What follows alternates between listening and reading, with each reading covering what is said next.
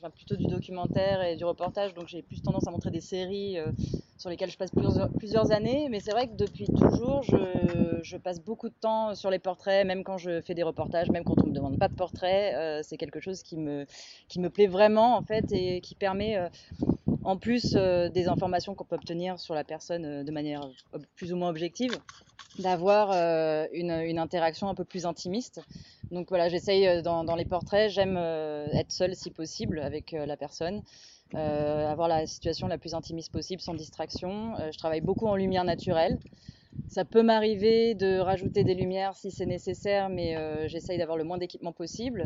Après, je me sers aussi des lumières ambiantes. Ça peut m'arriver, c'est des néons, des lampadaires, des voilà. J'aime jongler un peu entre la réalité et la fiction, c'est-à-dire que quand je travaille dans les les situations un peu plus journalistiques, j'aime bien retrouver des situations assez cinématographiques qui peuvent euh, laisser penser que c'est de la fiction alors que ça n'en est pas du tout. Et à l'inverse, quand je dois faire des, des, des, des, portraits de commande euh, un peu plus euh, commercial ou un peu plus dirigés, j'essaye de récupérer une situation qui me permet d'avoir un moment d'authenticité avec la personne. Euh, donc euh, soit en, discutant avec, soit en, attendant des moments de pause. Justement, là, il n'y a que le temps qui peut faire, euh, qui permet d'avoir ce moment un peu différent. Et c'est beaucoup plus facile à obtenir avec des non-célébrités, justement. Avec les célébrités, c'est beaucoup plus compliqué parce qu'on a souvent un temps très très limité. Là, les deux portraits de célébrités qui sont exposés, j'ai eu la chance d'avoir à peu près 40 minutes, ce qui est énorme. Enfin, c'est très court pour moi. C'était en janvier 2020. Et c'était pour euh, un, un, toute une rubrique sur le mouvement MeToo, qui a eu pas mal de retard en France. Et euh, ils se sont intéressés euh, au. Enfin, c'était surtout dans le monde artistique. Donc, il y avait des danseurs, euh, des musiciens euh, et euh, des acteurs. Et, et Adèle Haenel représentait le mouvement en France. Donc, ils ont fait une assez grande interview avec elle. Et j'ai été chargée de faire le portrait. Je suis allée chez elle. Donc, c'était vraiment intimiste. Le journaliste n'était pas là, c'était que nous deux. Il n'y avait pas, c'était pas le truc entre deux conférences de presse Justement, c'était là, c'était vraiment une situation privilégiée.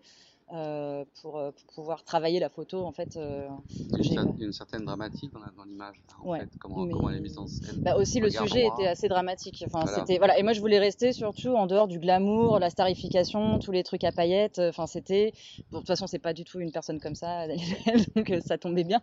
Mais par rapport à la gravité du sujet aussi c'était important pour moi de rester dans, dans quelque chose de sobre et d'intime euh, qui permette aux gens de, de connecter quoi. Enfin de parce que dans, dans le langage iconique en fait c'est simple. Qu'est-ce qui se passe euh, dramaturgique et mise en scène, regard droit de face, intensité de la pose, donc questionnement suspens. Donc on est quand même dans, dans le questionnement donc par rapport à par rapport à MeToo. Donc là, on mmh. voit bien que c'est une, image qui est mise en scène d'une certaine manière, volontaire ou pas, mais parce que c'est peut-être euh, dans l'ambiance que bah, ça moi, se j'avais, passe. J'avais l'article en tête de toute façon. Je savais que c'était une image qui allait illustrer cet article-là, donc euh, il était hors de question de faire un truc euh, où elle où elle sourit ou voilà. alors, enfin, donc c'était c'était pas non plus d'amplifier le truc hyper grave, mais c'est un sujet grave, donc euh, c'était important pour moi que ça reste une, euh, un ton grave par rapport à la, à la dureté du sujet. Et, euh, et, et voilà et là on s'était juste on était en train de discuter je commençais à faire des images et puis à un moment voilà et j'en ai plusieurs hein, dans, ces, dans, dans cette dans cette situation là de moments où elle, a le visage dans des positions différentes ou une expression différente. Et pour moi c'était celle là qui allait avec cet article. Enfin, c'était voilà. Après j'en ai envoyé plusieurs hein. les éditeurs ont fait le choix de celle là parce que je pense que c'était la plus évidente. Donc là on est devant la photo qui fait l'affiche du festival. Tony Ferranté sur mais Tony Disco une espèce de portrait d'un inconnu alors qui se passe sur une fête foraine, mais on sent quand même qu'il y a un contexte cinématographique hors champ qui, qui rappelle un, quelques films. Donc je pense que toute une série quand même est assez inspirée d'un certain nombre de films, euh, d'une certaine manière directe ou indirecte.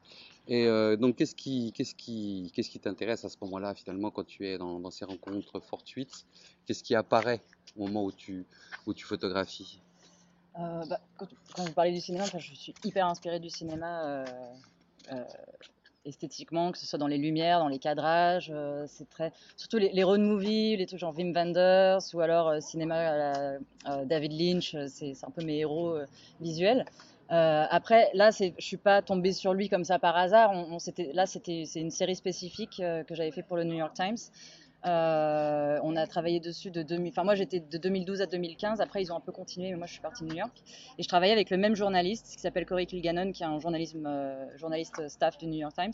Et chaque semaine, euh, on allait faire le portrait d'une personne, soit qui avait une personnalité un petit peu extravagante, soit qui avait une, une profession complètement atypique. Et donc, Tony faisait partie de ces personnages. Et c'est euh, bah, c'est quelqu'un. C'est Coney Island derrière. C'est Coney Island, ouais. c'est euh, donc en fait voilà, là je voulais vraiment le photographier devant un endroit emblématique de Coney Island parce que le boardwalk euh, est très long, ça va jusqu'à Brighton Beach. Brighton Beach, c'est les Russes, ça n'a rien à voir au niveau population et quartier, enfin même si c'est assez proche. Euh, et donc Tony, lui, il était vraiment euh, un peu l'emblème de la scène disco euh, à l'époque Saturday Night Fever. Et il a, il a jamais arrêté. En fait, tous les dimanches, il allait sur le boardwalk et il s'habillait. Il, il, prenait grand, il, il, avait beaucoup d'importance pour les, les, les, vêtements et pour lui, il disait que ça, ça l'aidait à mieux danser. Donc, il nous a fait visiter avant cette photo, il nous a fait visiter son appartement où il avait des armoires entières avec des vestes, des chapeaux, des, des, des chemises colorées, des bagues. et, et donc euh, après, on est, on est allé faire le portrait euh, pour l'article euh, dans un endroit qui disait vraiment Coney Island. et je voulais un peu montrer, enfin, je l'ai vu ajuster un petit peu son col, donc je, me suis dit là, il faut que je faut que j'ai absolument les mains dans le cadre. Ce serait vraiment dommage de pas, pour l'avoir un peu plus serré. En fait, ça m'a permis d'avoir un peu plus serré aussi. le chapeau, la chemise. Là, le pendentif, c'est un, c'est un pendentif qui ça le représente lui sur la scène de America's Got Talent. C'est ah. l'équivalent de la nouvelle star aux États-Unis.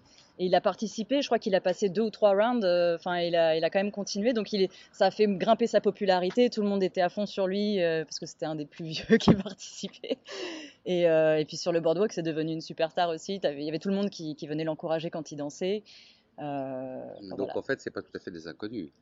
Alors c'est ça, ça c'est des inconnus euh, pour euh, du grand public, mais c'est des gens, euh, ils sont connus de leur communauté, quoi. Mais c'est même quelle que soit la taille de la communauté. Là, lui, c'était particulier sur Coney Island, comme il venait tous les dimanches. Il est, en plus, il est assez visible, donc on, on l'identifiait facilement. Mais Edith, elle est à c'est à Staten Island. Elle aussi, elle est, elle est très marquante visuellement, mais euh, elle est très connue de sa communauté. C'est une toute petite communauté à Staten Island. Euh, personne la, la, connaît en dehors de Staten Island, quoi. Et, euh, Donc c'est bien des portraits dans, dans le cadre d'une communauté où ces gens sont un peu connus quand même.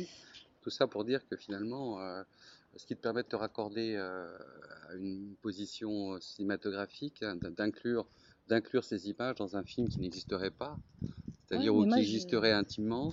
C'est assez intéressant d'un point de vue, euh, d'un point de vue euh, dramaturgique finalement. Parce que j'ai l'impression de vivre dans un film un peu. Enfin, je, enfin pour moi c'est un peu. Enfin, j'ai, j'ai ce.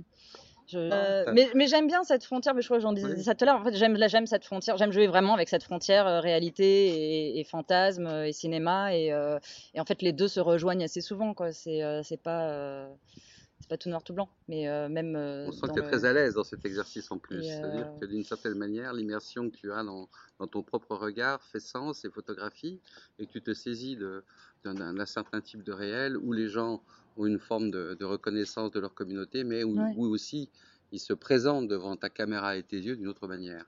Et donc c'est là où quelque part ça fait photographie en tout cas. C'est-à-dire que ça, ça singularise la prise de vue dans une dramatique qui t'appartient je, suis un peu en fait dans une zone. En fait, je me mets dans un, enfin, je rentre dans une zone où c'est, euh, enfin voilà, j'ai l'impression de me déconnecter un peu du réel et de, je rentre dans leur réel.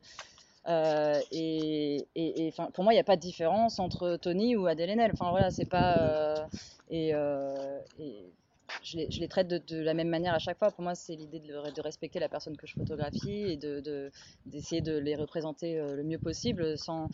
Ouais, je n'ai pas du tout la prétention de, les révéler ou quoi que ce soit. Enfin, euh, en fait, c'est d'avoir d'essayer de capturer un, un, moment authentique au moment où je prends la photo et c'est tout. Je dis, je dis pas plus que ça. Je vais pas raconter toute sa vie. Euh, c'est, euh, je vais, je vais pouvoir communiquer ce que lui veut bien communiquer aussi parce que c'est un échange. Quoi. C'est voilà. pas, juste moi qui raconte son histoire c'est lui qui, c'est une collaboration entre la personne et le photographe. Enfin, c'est la photographe.